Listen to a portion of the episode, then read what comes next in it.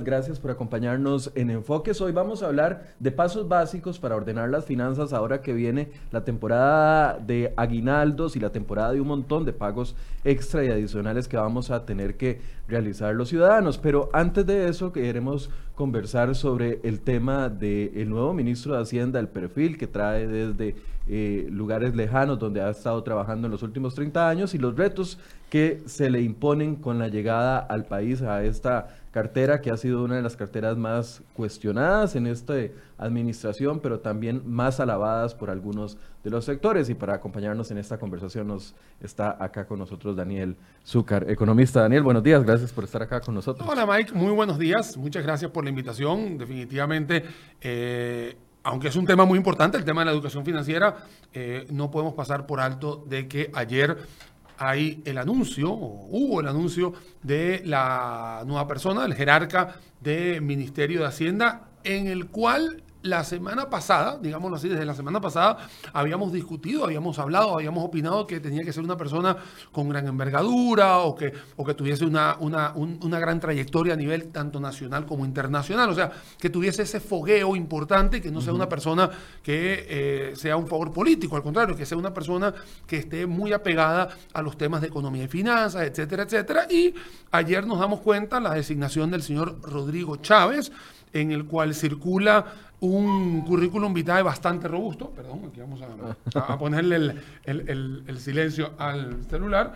Em, y eh, me parece, así de, entrada, Mike, que es una persona que presenta una gran cantidad de estados y sobre todo una experiencia bastante increíble por haber estado en más de 45 países, o por lo menos eso es lo que menciona su perfil de LinkedIn, una de las redes sociales más profesionales y serias que hay en el mundo.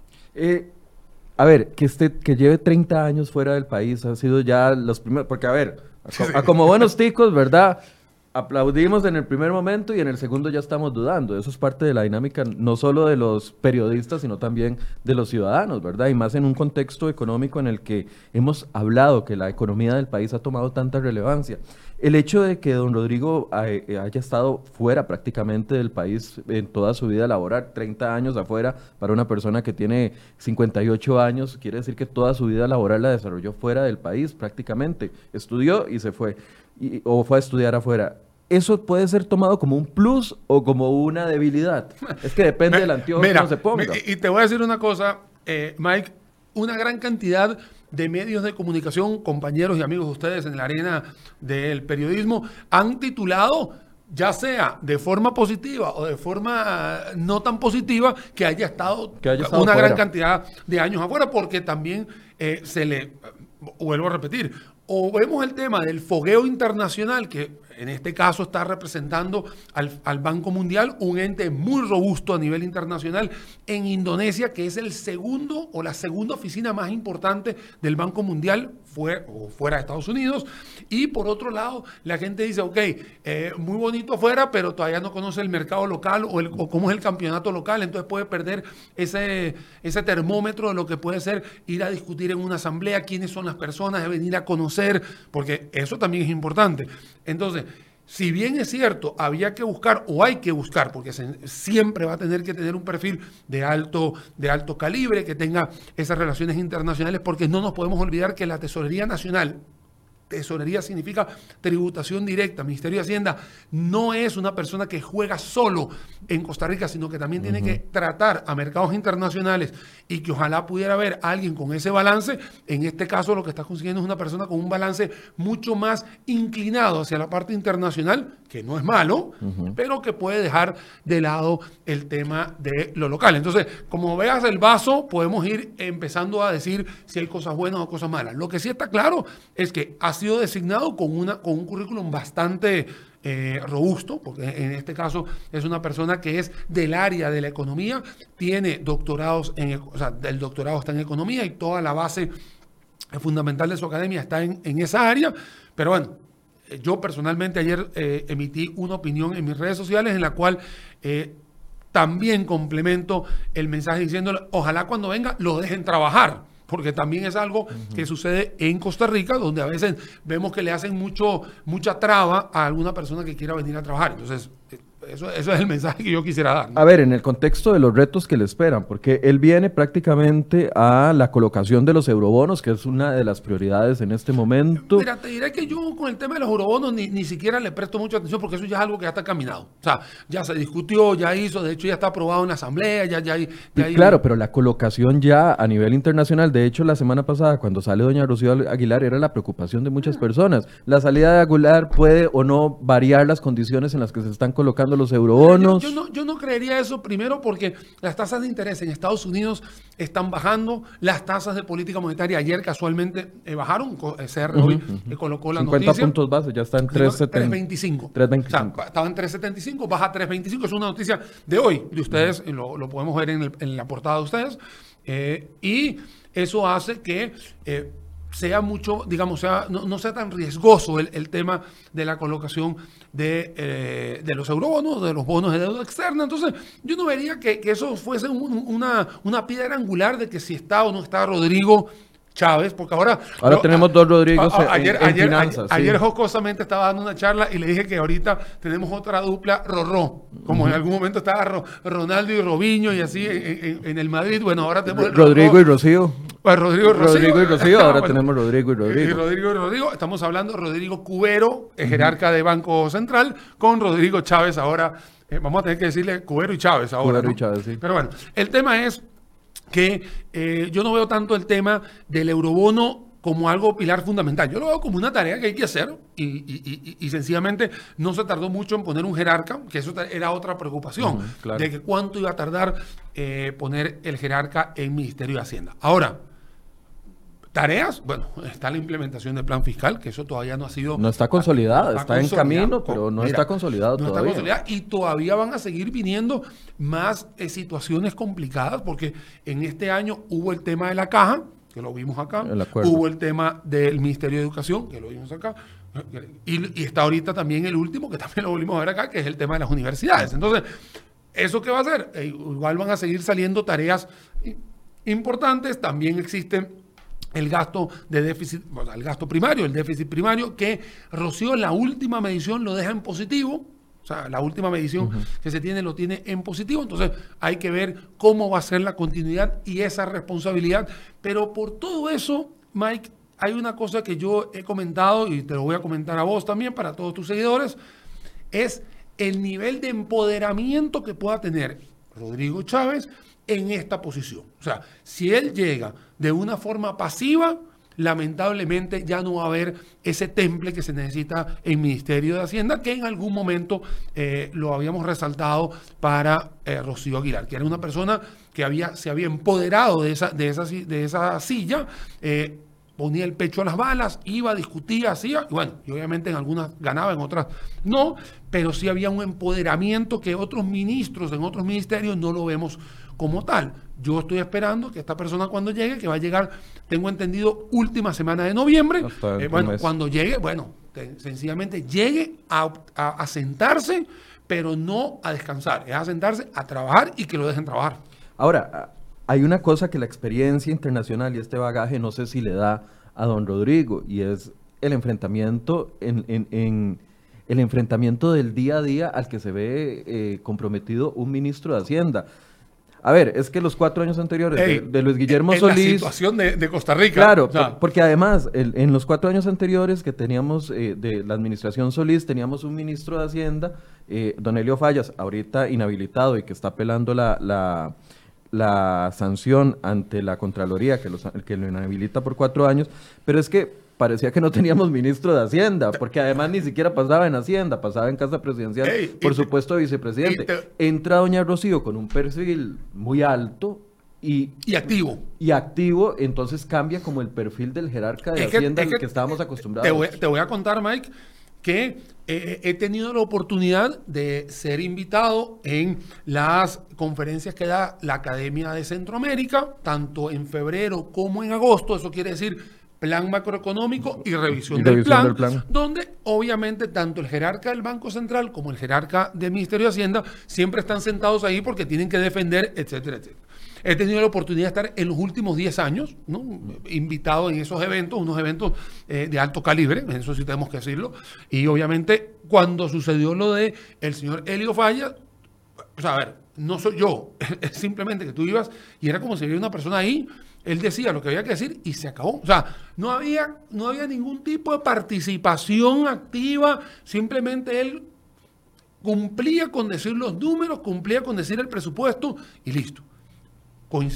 Ve cómo vos me lo estás diciendo. Era como una persona muy pasiva o que no, y de repente llega Rocío y que tenía ese empoderamiento y ese liderazgo, etcétera. Eso es exactamente lo que yo también estoy esperando a que venga ahorita don Rodrigo Chávez, que venga a hacer eso. Empoderamiento, sea líder en esto, que lleve, a, que lleve hacia adelante todas estas tareas que tiene que resolver y que tiene que liderar. Vuelvo a repetir, no es lo mismo ser el jerarca del banco, o mejor dicho, la persona que está asignada para el Banco Mundial en un país que si bien es cierto, es un ente súper eh, eh, creíble, con gran credibilidad, con toda la estructura, que venir a la función pública de un país. La función pública de un país está en el ojo del huracán todo el día. Obviamente. El Conlleva retos de enfrentarse a los diputados, por ejemplo, en audiencias. veíamos, a Rocío, veíamos a Rocío Aguilar casi que todas las semanas metida en alguna de las comparecencias a las que la llamaban en las diferentes comisiones. No es lo mismo esa dinámica de enfrentarse a la oposición, enfrentarse a los grupos de interés del país, ya sea la clase empresarial, la clase banquera, la clase sindical, la clase trabajadora, o sea, esa dinámica, los periodistas son complicados, esa dinámica no lo entrena uno un currículum, lo entrena el día a día. y, hay una cosa importante que no has mencionado, Mike, la, la complemento es que las redes sociales hoy también son protagonistas. Eh, va a ser protagonista de memes, ¿no? Porque también va a ser protagonista de memes, de caricaturas, de imágenes. De amenazas. Eh, lamentablemente, digamos la parte fea, la, eh, amenazas, insultos, etcétera, que también se están dando hoy a través de redes sociales. Y no estoy hablando de una en particular, simplemente una gran cantidad. Entonces, es algo donde él va a tener que ser un navegante que va a, a mostrar si él aprendió en una piscina o aprendió en realidad en un mar turbulento. Bueno, aquí va a tener un mar turbulento y no es porque Costa Rica sea un, infierno, no, sencillamente una cosa es la función privada, una, un empleado privado donde responde a, una, a un jefe o una jefatura que estar en la función pública. Y no solamente estoy hablando de esa posición, cualquier persona que esté en el ámbito público se somete a escrutinio público todos los días y obviamente lo que va a estar eh, mencionando con sus palabras va a ser de repercusión importante. Recordemos, Mike, que el año pasado cuando eh, Rodrigo Cubero hace la primera entrevista y, lo, y la hace de forma muy ligera, muy light, diciendo que va a dejar flexibilizar el dólar, eh, él no se había dado cuenta que ya no estaba en esas conferencias eh, privadas. Era un funcionario público que hizo que hubo una repercusión prácticamente de 7% de evaluación. Inmediato. Inmediato. Entonces ahí como que le dicen, hey, cálmese un poquito porque ahora lo que usted está diciendo tiene influencia, escrutinio, etcétera. Y, ya lo decían los diputados el día de ayer, viendo declaraciones que, que daba Carlos Ricardo Benavides, presidente del Congreso, doña eh, estoy pensando en Nancy Hernández, que es la magistrada, en lugar de doña Silvia Hernández, jefa de fracción, de, del PLN, don Pedro Muñoz, uno de los jefes del de, eh, PUS, lo decía Carlos Avendaño también, ya, ya uno vio las posiciones de ellos. Por un lado, eh, el bloque más que ha impulsado más las reformas fiscales diciendo queremos mano dura en la regla fiscal, mientras que don Carlos Avendaño decía, vamos a ver si viene con el mismo afán de impuestos que traía doña Rocío Aguilar, eso nos preocupa. Ahí es donde uno comienza a ver ya las posiciones en Congreso con respecto a esta designación. y como te decía, fuera de cámaras, eh, o sea, fuera, fuera del aire, eh, ya hoy hay plataformas de que están diciendo eh, A, B o C, o sea, ya dependiendo, sacando algún tipo de conclusión. Y lo interesante acá es ver que las conclusiones que se están sacando es de una persona, que volvemos a la primera pregunta que me hiciste, tiene casi 30 años fuera del país. O sea, en realidad no existe un, digamos, un tracking, un seguimiento de lo que ha hecho aquí en Costa Rica. Entonces, en realidad, yo diría, mira, tiene un buen currículum, la verdad hay que dejarlo llegar, o sea, hay que esperar a que llegue, a que se siente y a que se empodere. Ya después de ahí, ya nos toca a nosotros como analistas ver cuáles van a ser las decisiones que va a tomar don Rodrigo Chávez en la posición de Hacienda. Te voy a contar creyendo que va a entrar eh, prácticamente en una época de sembrina, donde la época de sembrina tiene que ver con el tema de hoy, que, que es eh, educación financiera, creo que la gente no le va a prestar mucha atención a, a, la importancia del ministro de Hacienda en diciembre, puesto que los enfoques siempre se dan en temas de... Todo el mundo está distraído. Está distraído, etcétera. Entonces yo creo que todo va a empezar a partir de enero. Y mal que bien le va a servir a Rodrigo Chávez llegar, acentuarse, saber dónde está su oficina, etcétera, etcétera. Y yo creo que teniendo ese mes de, de, gracia, por decirlo de una forma, em, eh, él empezará a darse cuenta de qué se trata. Vuelvo y te repito, es algo muy circunstancial en el cual está llegando en una época donde mucha gente no le presta atención a lo que sucede en el ambiente, puesto que es una época donde la gente está enfocada en compras, en compras navideñas, aguinaldos, marchamos, que es parte de lo que vamos a discutir, o bueno, discutir no, enseñar en la mañana de hoy. Bueno, ese es el planteamiento del día de hoy. Vamos a darle tiempo a que don Rodrigo llegue al país. Ojalá que nos acepte. Ya, ya solicitamos una entrevista de una vez porque queremos que él apenas llegue, esté acá con nosotros para ver qué posiciones tiene con respecto a temas nacionales. Y vamos a darle tiempo. Ojalá que pueda eh, acoplarse pronto y, ver cuál va a ser la posición del, nuevo ministro. Eh, en esta ocasión ya tenemos dos, vamos por el segundo. Sí, bueno. En el gobierno de doña Laura Chinchilla tuvimos dos también. No, dos. dos o tres, no recuerdo. El, tema aquí es que el número de. Dos, Fernando, Fernando Herrero y después Don Edgar Ayales. Exactamente. Lo que pasa es que Fernando Herrero también, esa sí salió con una situación un poco más complicada, porque, bueno, eh, había, un, había una, un refrán que dice: en casa de Herrero, cuchillo de palo. Y, fue exactamente lo que le sucedió a don Fernando en ese momento, unas declaraciones de, de unas casas, etc. Algo, algo había pasado así. Pero bueno, la, la cosa es que las piezas, eh, la pieza del ajedrez que faltaba en el Ministerio de Hacienda tardó prácticamente solo siete días, ¿no? Que eso hay que aplaudirlo, por lo menos se tomó una decisión rápida, no, no hubo ese vacío. Eh, para especular para más. especular más o hacer este, eh, especulaciones con temas de cómo va a estar las finanzas públicas de, de Costa Rica. Ve que, hey, también hay algo importante, Mike, hay ministro pero todavía no hay viceministro, o sea, todavía hay una posición abierta, todavía necesita traer él o colocar un segundo al bate. Y este estamos en veremos qué, soluciona la o qué define la Contraloría General de la República, porque si mantiene la sanción contra la tesorera pública y contra el director de crédito público, ellos dos tendrían que salir. No, prácticamente que don Rodrigo tendría que conformar un equipo nuevo a nivel un, un equipo nuevo que si bien eso tiene que suceder, le va a quedar como anillo al dedo, porque no le van a, porque él va a poder eh, colocar a una persona de su alcance o de su confianza para poderlo eh, tener y que lo acompañe en los últimos dos años que le quedan, porque también tengo entendido, esto no, no lo sé, es algo que he leído sin confirmar, sé que el Banco Mundial lo que le ha cedido son dos años para que él después regrese a Banco Mundial. Eso me lo dijeron, tú sabes, en los grupos de chats que uno está eh, involucrado. vamos a preguntar cuando esté aquí. Cuando esté aquí le preguntamos, pero te digo, hay gente que me dice, no, le dieron un permiso de dos años para que venga a eh, cumplir con la función pública y después eh, pueda regresar. Dicen eso. La verdad, me gustaría, eh, voy a escuchar tu entrevista en ese momento para ver si... ayer decía el presidente Alvarado que le preguntaron por, el tema salarial, que eso también jala mucho, ¿verdad? ¿Cómo es posible que un señor que está trabajando como alta, jerarca del Banco Mundial, ganando salarios de más de 10 mil dólares o probablemente mucho más que eso, venga aquí al Ministerio de Hacienda a ganarse 2 millones 330 mil, fue lo que me dijeron ayer que era eh, el, salario de la ministra de Hacienda. De, ¿Quién hace ese negocio? Bueno, el, presidente justificaba diciendo, yo lo escuché ilusionado por el reto de tener experiencia en el país y de poder sacar esto, eh, esta tarea adelante. Yo, yo, te, yo te voy a contar ya para... Pues, ya para ir cambiando de tema. Sí, sí. tema.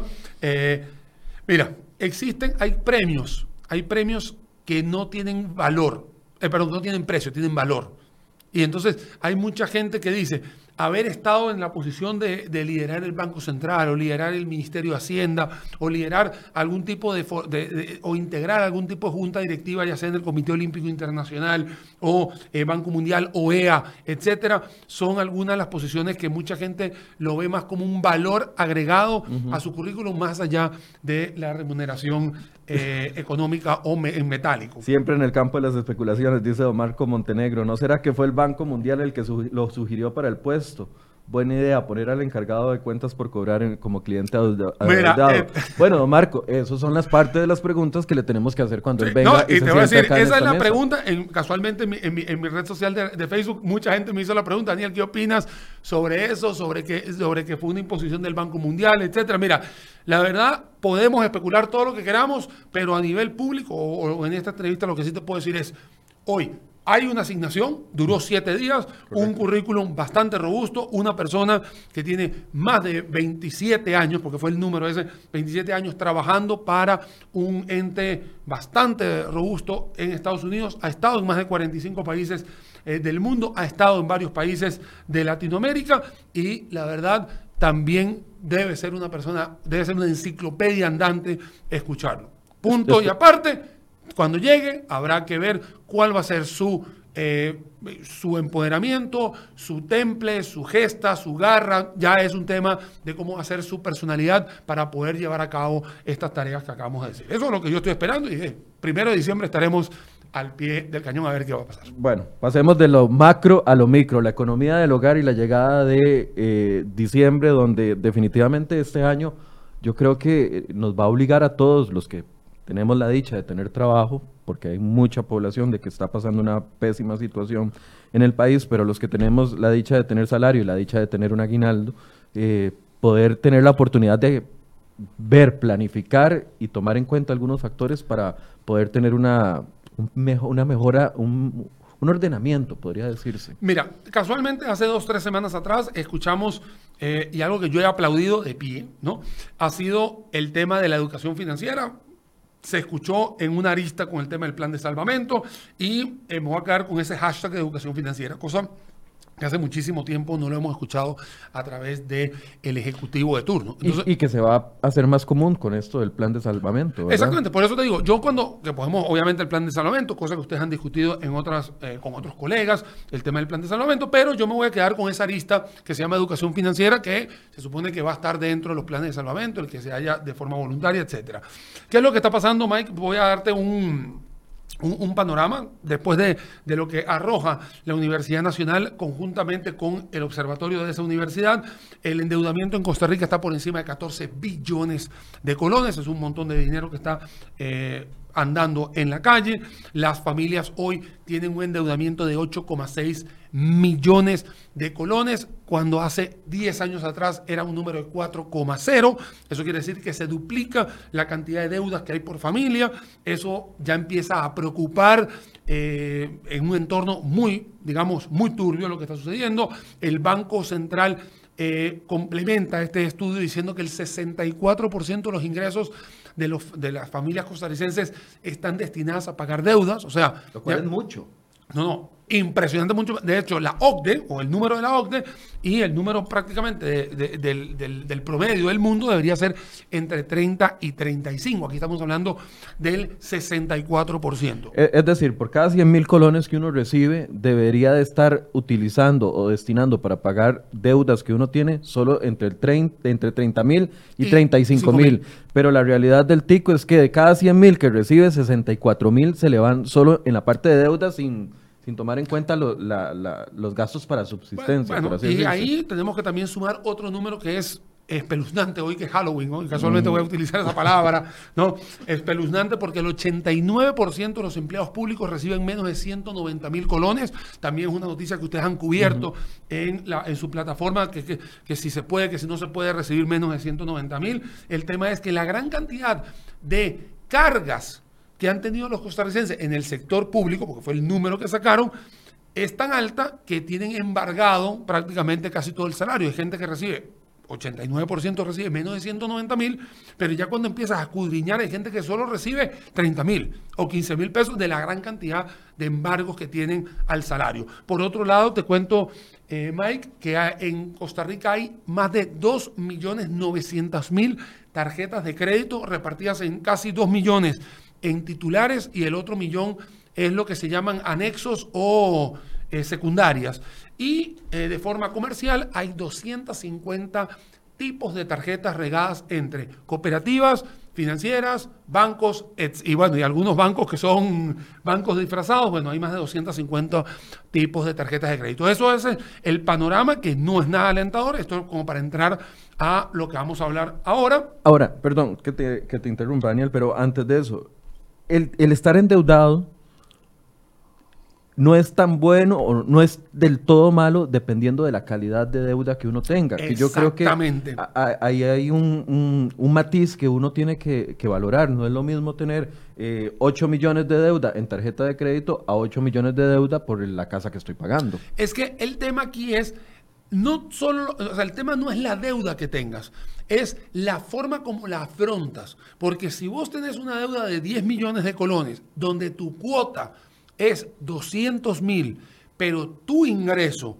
te da holgadamente para pagar los 200 mil, no tienes ningún problema porque estás catalogado como una persona buena paga.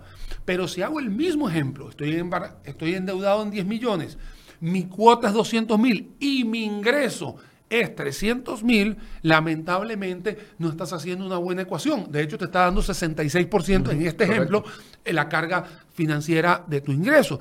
Pero si eres una persona que tiene 200 mil y ganas 400 mil o ganas 500 mil, ya tienes un porcentaje de deuda mucho más, mucho más holgado, menor, es más fácil pagar. El tema es que estamos hablando del 64% es lo que está, según Banco Central, eh, comprometido para pagar deudas. Y es ahí el radio o lo que se llama la relación que no está bien ejecutada en la sociedad costarricense. Y digo sociedad costarricense porque no estamos hablando de finanzas públicas, estamos hablando de finanzas personales. Y no estamos hablando solo de hogares en condición de pobreza, estamos hablando de todas las categorías, porque el endeudamiento se distribuye en todas las categorías, desde gente de mayor ingreso, clase media, bueno, hasta y te, cuento, otros niveles. que hay un tema que, lo, eh, te lo voy a traer, era lo último que vamos a hablar, pero te lo voy a traer primero, que se llama, se llama la oniomanía. La oniomanía son ese tipo de compras compulsivas, ¿no? Que es una patología, es una patología, es una enfermedad en el cual... ¿qué?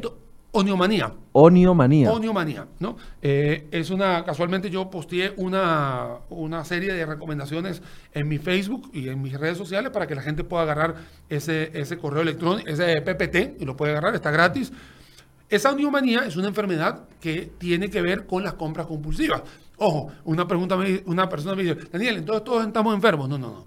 Una cosa es que a veces uno tenga un chance de comprar un poquito más, pero otra cosa es tener la necesidad, la excitación de seguir siempre la tendencia de comprar, comprar, comprar, comprar, comprar, y en realidad eso se vuelve como la droga, o como el sexo, o como el alcohol. Son cosas que pueden llegar a ser preocupantes, pueden ser obviamente muy severos, críticos, eh, muy, muy, ya eh, catalogados como una problemática, y ahí es donde uno tiene que decirle a la gente, aprenda a decir que no, aprenda a ver y a valorar lo que está comprando, porque pueden ser bienes y pueden ser servicios. Mucha gente dice, es que los electrodomésticos, la pantalla plana, a veces no solamente es eso, a veces de repente uno gasta 100 mil colones en un servicio que en realidad el servicio no sirvió para absolutamente nada más que satisfacerse durante dos horas.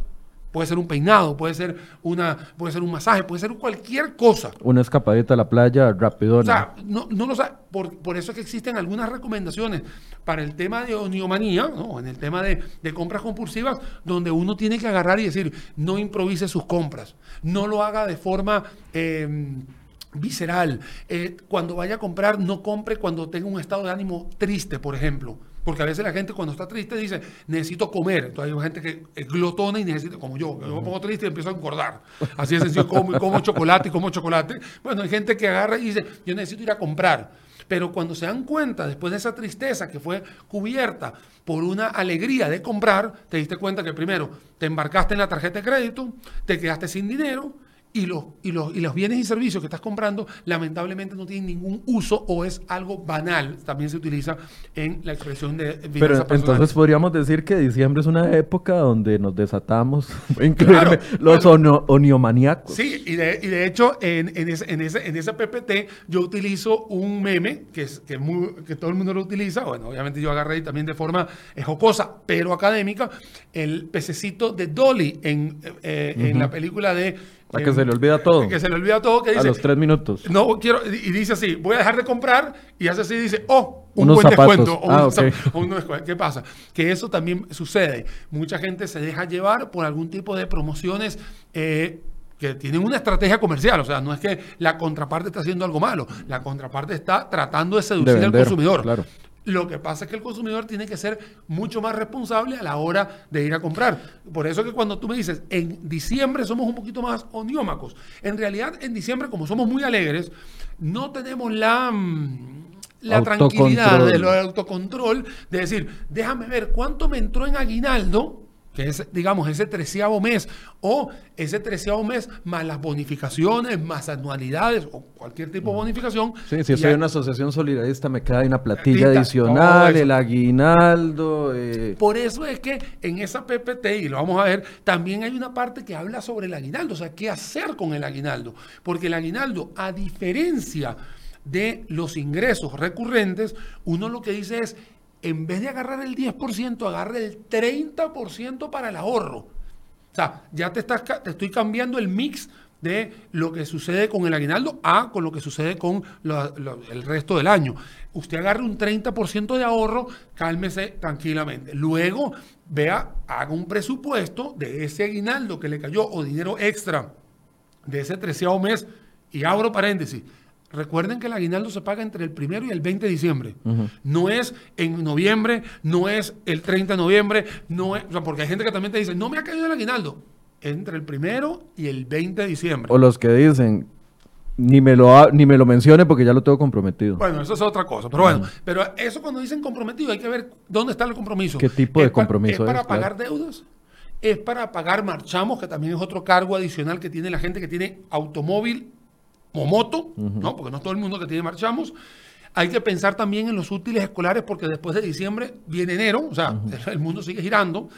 Eh, siempre yo he dicho que también puedes darte un chineo a la casa, o sea, eso quiere decir que si estás pensando en una remodelación de la casa, hacerle algún cariñito a la casa porque al final es donde vives, pero no se te olvide, Mike. Ahorro. Ahorro. O sea, el ahorro es importante. Y algo que yo le he dicho a muchísima gente, señores, a nadie lo van a sacar del grupo de WhatsApp si deja de ir a las fiestas. O sea, lo que pasa es que todo el mundo quiere ir a todas las fiestas. Y entonces, de repente, llega el 20 de diciembre y fuiste a 20 fiestas porque estás comprometido de lunes a lunes en todo lo que tú quieras, almuerzo, cena y todo, y de repente te diste cuenta que te gastaste el aguinaldo solo quedando bien con todo el mundo.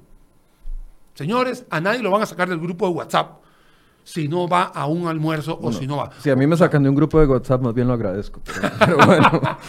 Bueno, yo lo que digo es eso. O sea, señores, no, o sea, esa presión social de quedar bien con todo el mundo no se puede. O sea, Ah, trate de, de buscar un poquito ese, esa administración para no estar eh, estando en toda la fiesta que pueda, porque ahí se le va a ir el aguinaldo. Y, y la, y la idea no es que se le vaya en fiestas. ¿Me explico? Eh, hablamos muy distendido de, de este eh, término de Oniomanía. Pero es que en realidad las deudas afectan la calidad de vida, la calidad de las relaciones interpersonales, la calidad de la vida familiar, la calidad de la vida propia de uno. O sea, hablar de ordenamiento de finanzas públicas como primer paso involucra una, no, no quiero sonar no, no voy a decir la palabra, pero involucra, es que ya he aprendido a controlarme un poco, involucra un mejoramiento no solo de la finanza, aunque sea poquito ese, ese mejoramiento, sino un mejoramiento en la calidad de mi vida personal. Lo que pasa, Mike, es que muchas personas se dejan llevar por el ambiente, por la sociedad y necesitan quedar bien con la sociedad. Y en realidad yo le digo a la gente, vean, señores, el que te rodea no paga tus deudas, el que te rodea no paga tus facturas, el que te rodea te puede dar una opinión, puede dar una recomendación, pero sea usted el que tenga que tomar la decisión mucha gente me dice, Daniel, es que estoy embarcado hasta aquí en las tarjetas. Y yo, ok, ¿qué fue lo que usted compró? O sea, ¿qué fue lo que usted hizo para poder llegar o llegar lamentablemente a ese tope? ¿Qué fue lo que pasó? Es que no puedo cubrir con todas mis cosas. Entonces va a tener que administrar mejor lo que usted está haciendo. Va a tener que decirle, este año no se hace, el año que viene será. O sea, lo que pasa es que tenemos que quedar bien con una sociedad que no te está pagando las deudas, simplemente te está diciendo, te está presionando, te está haciendo una, una, una, un, cierto bullying, digámoslo así, social, en el cual la gente necesita la pantalla plana y, necesita satisfacerse diciendo, aquí estoy en la, en la, pantalla plana. Cuando hay unos estudios que te hablan sobre este... Mm, este egocentrismo de la gente es exactamente por lo cual las redes sociales se han vuelto muy famosas porque la gente necesita, tiene esa excitación de decir, estoy, y se toman las selfies, estoy en tal lugar, estoy en tal lugar, de manera no tanto de compartir, sino de decir, acá estoy, o sea, como que yo soy el que fue a Punta Arenas y yo soy el que estoy en, la catedral, ¿me explico? De figurar. De figurar. Y en realidad lo que estás haciendo es metiéndote una soga al cuello. Yo a la gente le digo, si yo tengo que usar este chaleco que está aquí toda la semana, porque no tengo para comprarme otro, de verdad, no me importa si la gente me dice, ay, Daniel, no se cambia el chaleco. Bueno, usted puede decir lo que usted quiera, pero usted, usted me lo va a regalar, o usted va a comprar, o usted me va a pagar la... Prefiero destinar esa compra de otro chaleco a darle útiles escolares a mis hijos. Ahora, que le veo una prioridad en mis responsabilidades que son diferentes, y esto también lo quiero comentar, que son diferentes al de la casa de al lado. Porque si el de la casa de al lado viene con un carro nuevo, yo no lo puedo envidiar, simplemente él tiene la posibilidad, espero, de poderse tener un mejor año para poderse adquirir ese carro.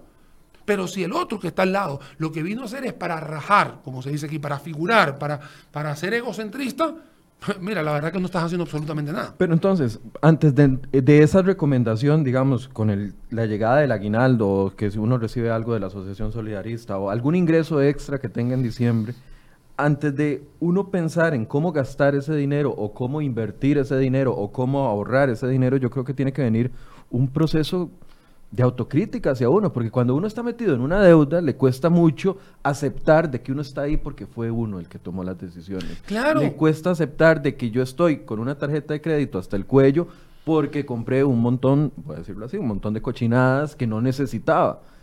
Eh, para poder llegar a, un proceso de, de, ordenamiento de las finanzas del hogar y y de uno mismo, de las finanzas propias, tiene que haber un proceso como de mea culpa, de que, ok, estoy aquí porque yo soy, no es, el responsable no es A, B, C y D, que podemos buscar muchos culpables. Mira, en la, en la filmina de compras compulsivas, que dice la oniomanía y todo eso, hay una recomendación que dice, sea acompañado o vaya acompañado de alguien que lo aconseje. Y yo siempre digo, pero que no sea oniómana tampoco. O sea, ah, sí, sí, no, que lo embarque. O sea, no, es que, no, no, sí, sí, vete, cómpratelo, te lo mereces. Y al final lo que te está haciendo es peor. No, cuando uno va a ayudar a alguien, hágalo de forma responsable. O sea, si usted también va, si usted ve que hay personas que recurrentemente hacen este tipo de error, porque es un error a la hora de adquirir bienes y servicios totalmente banales o, o sencillamente temporales, de dos días, tres días, un mes, la verdad, vaya aconsejelo y dígale, no le va a pasar absolutamente nada si usted no compra la pantalla plana o si no, y digo esto por decir uno de los tantísimos ejemplos. Otra de las cosas que vemos es el dispositivo de teléfono celular también ha sido un causante de que la gente vaya y se endeude para poder tener la mejor foto, la mejor, el mejor selfie. Yo sé que los teléfonos celulares, entre más nuevos, más rápidos y todo eso, pero si usted no tiene la capacidad de afrontar esa deuda, cálmese, no va a pasar absolutamente nada si usted en esa selfie, en vez de tener la resolución de última generación, tiene la penúltima, no le va a pasar nada. De verdad, es una, tú, vos decís mea culpa, yo le digo, sí, es algo que personalmente la gente tiene que tomar en consideración de que no va a pasar absolutamente nada y si usted cree que, y vuelvo a repetir, que lo van a sacar del grupo de WhatsApp o que no lo van a volver a invitar a no sé dónde, etcétera, caballero o señora, tranquilo, no va a pasar nada. Nadie le está pagando las deudas a usted. Ahora, si usted se ve en la necesidad de tener que utilizar algunos, em, eh, algunas herramientas, y aquí voy a entrar con el tema de la tarjeta de crédito, tenga muy claro cómo funciona la tarjeta de crédito. Porque la tarjeta de crédito no es el plan de salvamento. Bueno, salvamento ya no podemos decir porque estaba utilizado para el gobierno, pero no es la pomada canaria. No es la pomada canaria. la tarjeta de crédito, se lo, te lo voy a explicar, Mike, para todos los que nos están eh, haciendo. Vean, una tarjeta de crédito tiene 30 días. Voy a esto es, esto es, esto es académico tiene 30 días para que usted pueda adquirir bienes y servicios a través de este plástico, ¿no? Que tiene un límite y que usted va a adquirir esos bienes y servicios de forma regular y que cada cosa que usted pase por ese datáfono, usted tiene que planificar de que dentro de no sé cuántos días va a tener que pagarlo. Cuando termine ese periodo de 30 días, todavía los sistemas financieros en Costa Rica y en el mundo le están dando todavía 15 o 20 días más para que usted haga su pago. O sea, usted tiene 30 días para cubrir, perdón, para obtener los bienes y servicios. Luego tiene unos 20 días, estoy hablando académicamente, porque hay tarjetas que tienen... Sí, dependiendo de las condiciones. condiciones. Usted le pone 20 días más y llega el día del pago de contado. Ese día de pago contado, usted paga lo que usted consumió, así de sencillo. Estos 15, 20 días que le están dando es el banco que se los está regalando le está diciendo, tiene 20 días para agarrar todo ese dinero y me lo trae este día número 50, por dar un ejemplo. ¿Qué es lo que sucede? Que como hemos hecho algunas compras irresponsables, o se nos va el radar o etcétera, llega el día 50, no tenemos todo el dinero, vemos cuánto es el pago mínimo, porque lo dicen las tarjetas, y el pago mínimo significa llegar a la meta. Eh, aquí llegué, pero no significa que de la meta pueda seguir caminando. Y la mayoría son intereses. Y entonces, a partir de ese día, empiezan a cargarse los intereses de moratoria o morosidad.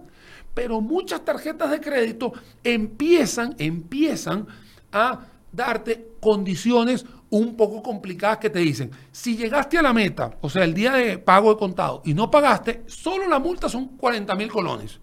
Y a partir de ahí son tanto por ciento diario.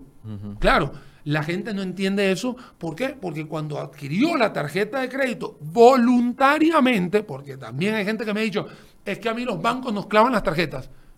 Que yo sepa, ningún banco me ha metido tarjetas en mi, en mi, en mi, en mi, en mi cartera.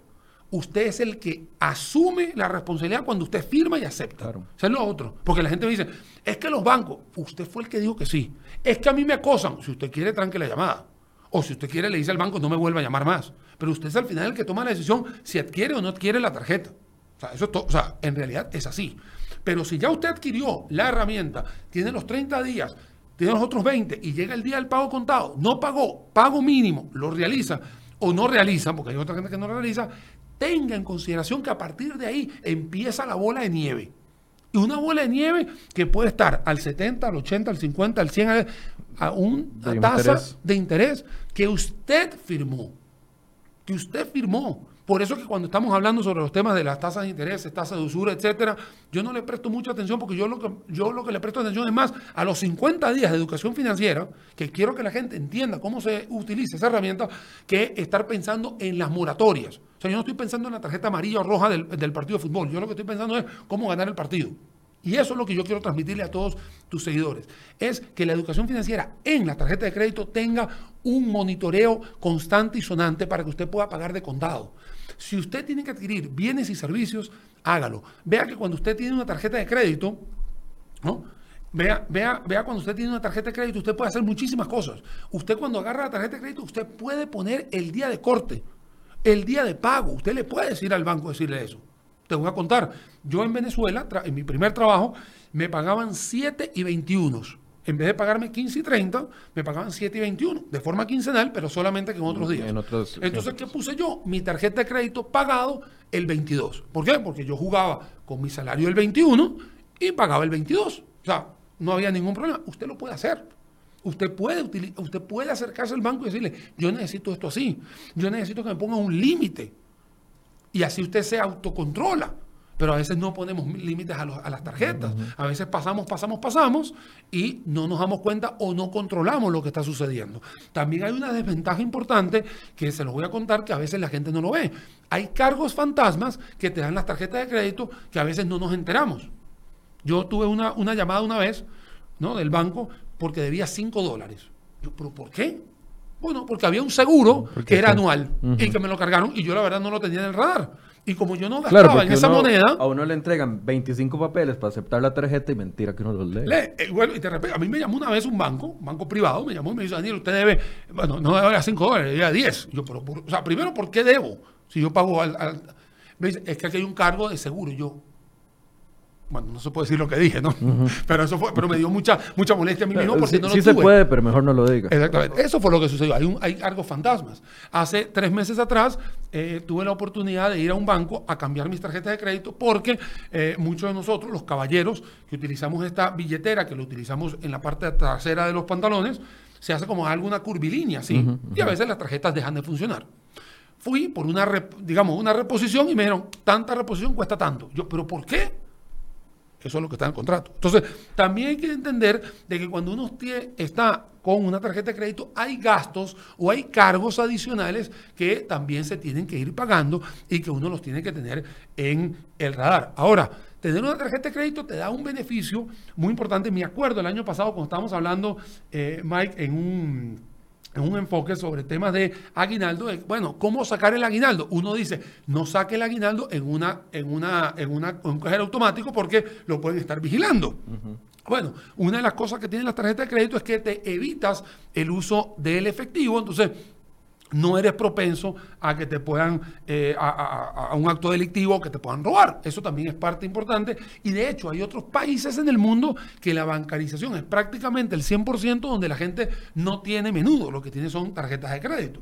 Otra de las cosas que tienen las tarjetas de crédito positivas es que puedes obviamente tener descuentos, promociones, ahí lo vemos, eh, 50% allá, 20% acá, o sea, también tienes acceso Claro, a pero algunas para cosas. poder aprovecharlo uno tiene que saber ser un comprador inteligente. ¿Por qué? Y bien que tú lo estás diciendo, inteligente. ¿Por qué? Porque a veces compramos unos zapatos en 20 mil colones, creemos que hicimos la ganga, pero como no lo pagamos a contado, sino que lo pagamos mínimo y después al final terminaste pagando 40 mil pesos más, el zapato no te costó 20 mil, te costó 20 mil más los 40 te costó terminando, terminó costando 60 mil el, pa- el- el par de zapatos. Entonces, uno cree que tiene, eh, que- que se está aprovechando, ¿no? En realidad, usted si no tiene una buena educación financiera, en la parte de tarjetas de crédito puede tener no solamente la bola de nieve, sino también el argumento, o se le tumba el argumento que está comprando cosas baratas, porque al final todo lo barato le está saliendo caro simplemente porque no tiene ese orden que usted tiene que tener. Entonces, hay gente que me dice, Daniel, yo tuve que quitar todas las tarjetas de crédito. Yo le pregunto, ¿por qué? O sea, de una manera de, eh, de interactuar y me dice, no tengo orden financiero. Me controlo más Sí, es mejor sabiendo- eso. Y, y yo le digo, Si uno sabe que no se puede controlar, es mejor no tener la tentación Ey, cerca. Y, la- y los estudiantes en las Aplica universidades. para todo en la vida. No, no, completamente. no. El- el- el- los estudiantes me lo dicen, profe, ¿usted cree que está mal? Yo, si usted considera que esa es su estrategia para tener un orden financiero, contar los billetes que tiene en, el, en, en- en la cartera, bueno, que dicho, tiene que tener cuidado, no sacar la cartera en vía pública y uno los aconseja en otro lado. Pero lo importante acá es poder tener un, eh, un análisis de lo que sucede con las herramientas de las tarjetas de crédito, que es un endeudamiento bastante, bastante importante en Costa Rica, que supera el 1,5 billones de colones en el país. Mi- Mientras usted habla, yo voy haciendo la tarea aquí. Entonces ya yo llevo cuatro cosas apuntadas que me parece que son relevantes. Uno, de una que no lo mencionamos al principio, pero ya hemos hablado en esto, y es tener un panorama completo de las deudas y los ingresos, que ya habíamos hablado en otra ocasión de hacer una tablita de Excel o en un cuaderno, etcétera, etcétera, para uno tener claros. Yo debo de dar testimonio de esto. Yo aplico una tabla de Excel donde apunto hasta el café que voy a comprar durante el mes. Y, y a veces se ríen de mí, mis amigos y mi, y mi familia, porque eh, usted no, no tiene libertad, pero es que eh, el tener la conciencia apuntado, escrito ahí al frente de todo lo que tengo que pagar y de lo que recibo, le, le ayuda a uno a contenerse un poco. No, y te voy a decir una cosa, Mike, a mí no me da pena decir que no. O sea, te digo, a mí, me da pena, a mí no me da pena decir que no. Y a veces me dicen, ay, Daniel, venga, se va. ah", no puedo. O sea, de verdad, no puedo. Pero en Sí, realidad sí. no es el no puedo porque no quiero. Es simplemente porque yo sé que eso no es prioridad número uno para mí. O sea, no es prioridad, tengo otras prioridades. Y cada prioridad, vuelvo a repetir, es de cada casa. O sea, es de cada casa. O sea, la casa de Michael Soto es una cosa, la casa de Daniel Suchar es otra. Sea, yo no me puedo comparar con tus gastos, no me puedo comparar con tus responsabilidades, tú pues, tampoco con las mías. Puedes tener una, una, una, una similitud, pero nadie te paga tus cuentas. Y bueno, Mike, sé que estamos casi eh, terminando, pero no me quiero eh, olvidar de un tema muy importante. Bueno, vaya a los Te- tres te- que quiero. ¿Qué Sí, sí, déjeme, déjeme, déjeme. Vaya, Hacer- hacer, la tablita de Excel porque a mí me gusta dele. hacer recomendaciones básicas. La, la dos que usted ha mencionado es ser consciente a la hora de utilizar no solo los, los instrumentos como tarjetas de crédito, sino también a la hora de comprar.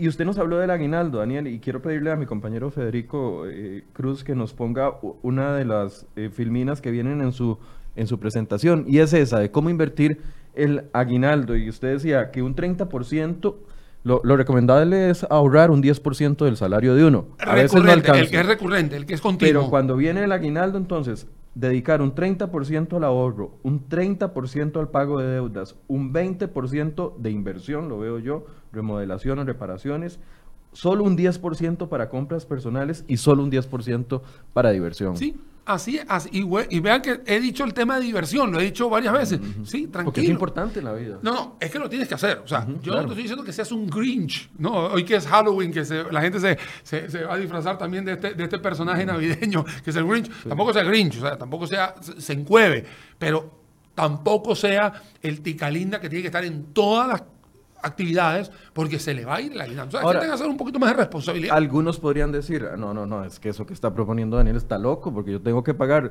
de mis 500 mil pesos de aguinaldo, ya tengo un, pago mínimo de tarjeta que son 250 mil, ya ahí se me fue el, la, mitad del, del, aguinaldo en algo no planificado. Claro, lo que pasa es que si bien es cierto, esta es una recomendación, uno lo que tiene es que buscar apegarse a la recomendación y si este año no puedo, porque ya tengo la, o sea, porque ya tuve 11 meses hacia atrás, ya sea eh, obteniendo algunos créditos, obteniendo algunas, algunas, algunas cosas prioritarias. Ojo, y también algunas urgencias, porque aquí no es que la vida es feliz y nadie, y, no pasan cosas malas. Usted también puede tener un imprevisto, puede tener un imprevisto, un choque, una enfermedad, etc. O sea, lo ideal es que para el próximo año usted pueda tener este número muy en la mano. Puede ser que sea 25%, puede ser que para usted el ahorro sea 20%. O sea, cada quien, y puede haber alguien que diga, me ahorro todo el marchamo. O sea, cada quien. Todo el aguinaldo. Eh, perdón, el aguinaldo. El, el, marchamos ni lo menciona. No, lo que pasa es que te Hoy al mediodía nos vamos a llevar un, una, una noticia a todos los conductores. Y es que tengo la, la, filmina de marchamos aquí escrita porque mañana, primero de noviembre, ya arranca el tema del marchamos y no me quiero ir aquí sin dar unas recomendaciones también con temas de marchamos. No, habían otros eh, Esos son mis cuatro puntos. Listo. Hasta el momento. Ok, marchamos. Eh, el marchamo es un seguro obligatorio automotriz, así se llama el SOA. ¿No? Ahí, lo van a estar eh, abarcando ustedes. Simplemente aquí les hago un, una breboca acá. El marchamo aplica para todos los vehículos automotores. En estos momentos hay mucha gente que me pregunta que si las bicicletas. Eh, no, el tema es automotor, motos, taxis, buses, obviamente carros, tienen que pagar marchamo y también los... Em, digamos, los, los, vehículos de carga liviana, los carga pesada, etcétera, todo el mundo paga marchamos. Obviamente, eh, y todos los años lo tenemos.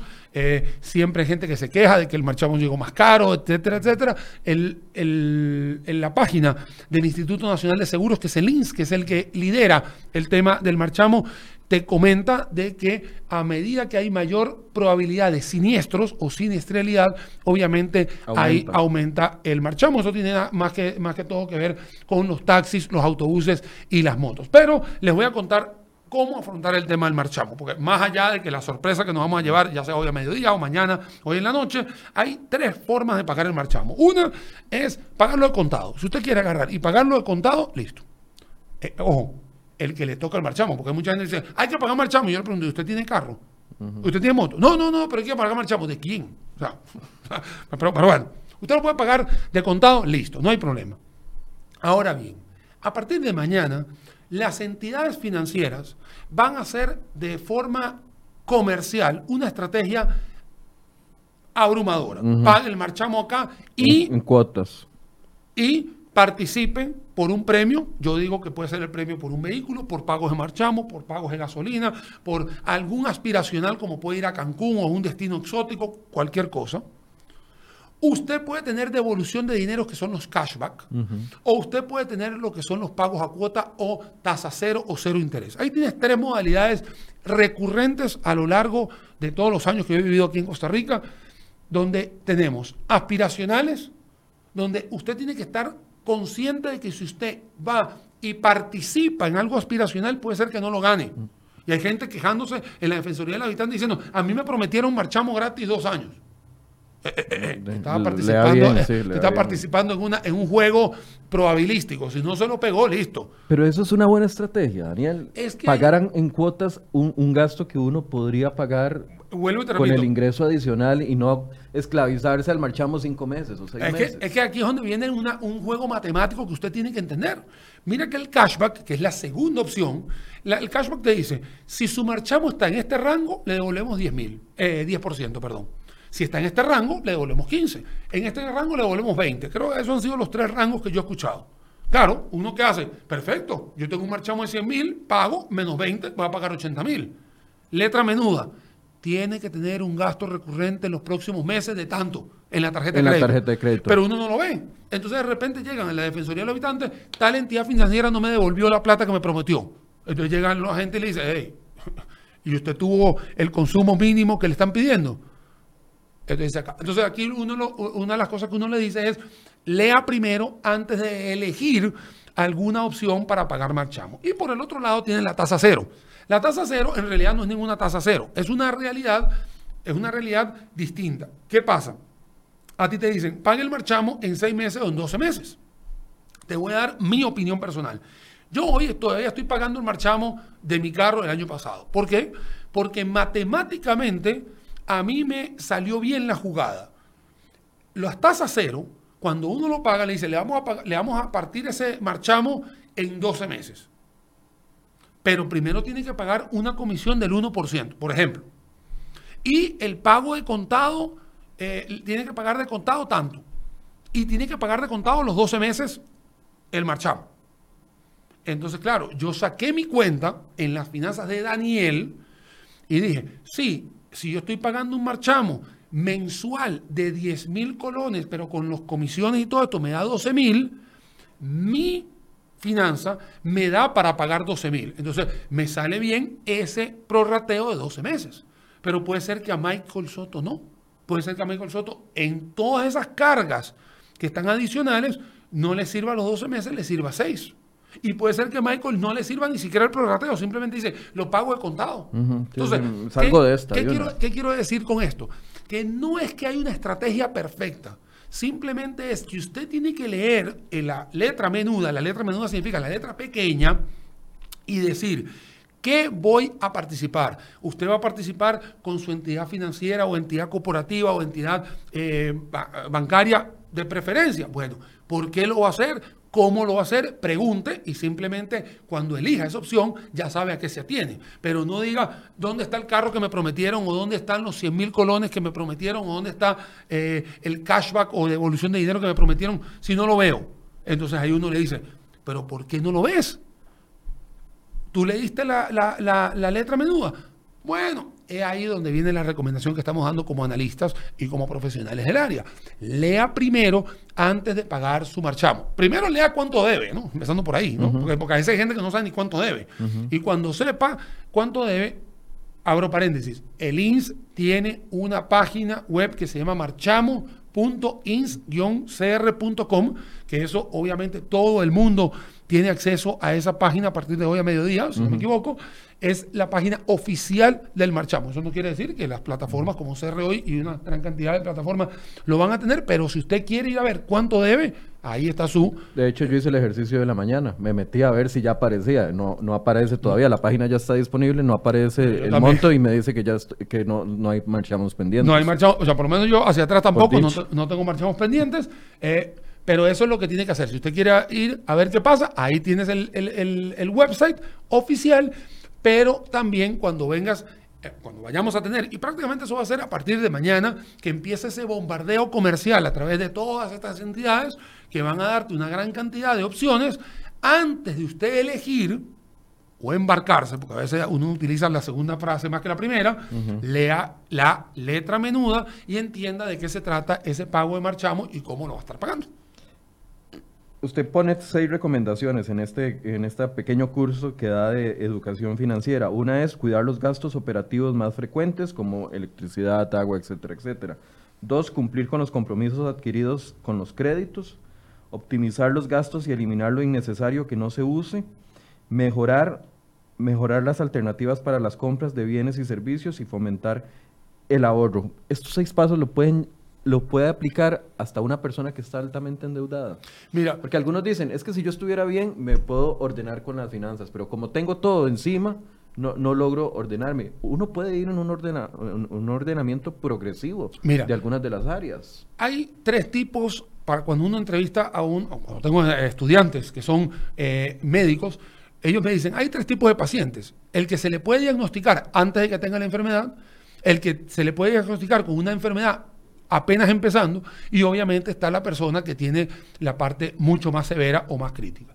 ¿Qué hay que hacer? Bueno, igualito pasa en las finanzas en las finanzas personales. Si usted es uno de los primeros dos, usted tiene obviamente mucho más oxígeno para poder realizar este tipo de recomendaciones. Si ya está con el agua hasta el cuello, como se dice, o con una fase mucho más avanzada de, de ese endeudamiento, ahí yo le recomiendo que se acerque a un analista o un profesional en la parte de finanzas, que puede ser un profesor, que puede ser un compañero de trabajo, que puede ser una persona que sepa entender esto, cómo afrontar en los próximos tres a seis meses bajar ese nivel de endeudamiento. Sí, hay una parte de tratamiento psicológico. Ve que cuando empezamos esta, este segmento habíamos hablado de la oniomanía, que es una patología. Bueno, sí, hay que hacer un tratamiento psicológico porque en esa filmina de recomendaciones, la última dice, aprenda a decirse que no a usted mismo. Entonces, sí, hay que ir agarrando a decirle a las personas, señores, hay que irse educando, si bien es cierto, ya cometiste los errores o ya adquiriste los bienes y servicios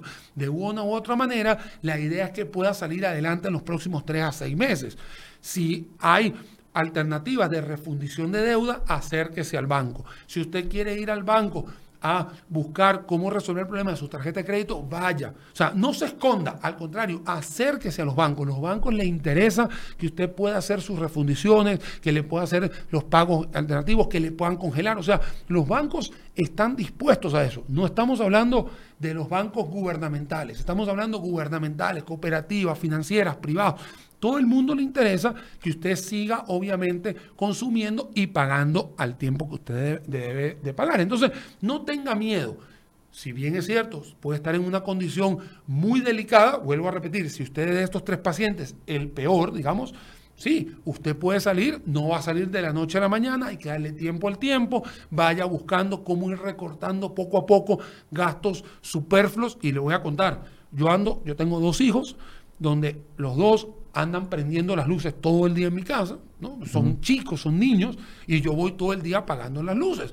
Cuando hay que lavar los carros, los lavo una vez a la semana o los lavo una vez cada quincena, no estoy lavando los carros todo el día. Yo les enseño a mis chicos de que cuando vayan a tener que lavarse las manos o lavarse los dientes, no hay que dejar el chorro abierto. Y son Son pequeñas cosas que ayudan son mucho. pequeñas cosas que no tienen nada que ver ni con plan fiscal, ni plan de salvamento, ni calificación de riesgo. No tiene nada que ver con nada de eso. Es un tema de educación financiera dentro de nuestras casas para poder. Sí, yo me puedo dar el lujo, ¿cómo no? ¿Quién no se quiere dar el lujo agarrar y jugar con los chicos con la manguera mientras estás jugando, estás lavando el carro? ¿Quién no lo va a hacer?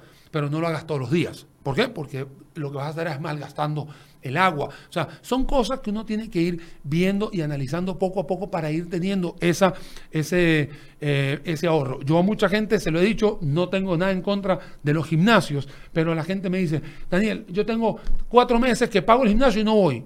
Yo le digo, entonces, ¿Para qué lo paga? entonces de verdad, ¿para qué lo está pagando? O sea, en realidad estás cargándole a tu gasto. Aquí, hay una no- compañera así. Ok, bueno, ahí ya, ya yo no me meto con lo que no pero, pero me entiende, esas son cosas que están sucediendo. Igual con el tema del internet, de los cables. O sea, hay muchas cosas que usted puede ir racionalizando si en realidad no lo utiliza. Porque si usted es una persona que lo utiliza, va a tener que darle, est- porque le está dando prioridad a eso, usted le puede dar y quitarle prioridad a otras cosas. Es sencillamente un poquito de orden. Me, me parece muy valiosa esa recomendación porque a veces uno quisiera ordenar todo al mismo tiempo y espera en diciembre cuando tiene ingresos extra para tratar de hacer un ordenamiento de las finanzas. También hay planes que se pueden aplicar a meses Mira, y te voy a o contar... a largo plazo. Bueno, y en esa filmina que hemos utilizado hoy como base de la, de la entrevista, termina diciendo el mundo sigue girando, el calendario sigue girando, porque después de diciembre viene enero. Enero tiene cuesta de enero, febrero tiene entrada a clases, marzo tienes la Semana Santa, después tienes el Día del Padre, después tienes el Día de la Madre, tienes vacaciones intermedias de medio año. O sea, el mundo sigue Cierre girando. fiscal, O sea, pagos, eh, o sea, hay muchas cosas. sí. Entonces, usted lo que tiene que decir es, yo no me puedo ir con todo el tren de gastos ahorita en diciembre porque sigue girando el mundo. Me, me contaban eh, en, en- otro espacio, en, en- en un medio amigo, me decían, Daniel, es que los funcionarios públicos tienen el, el bono escolar.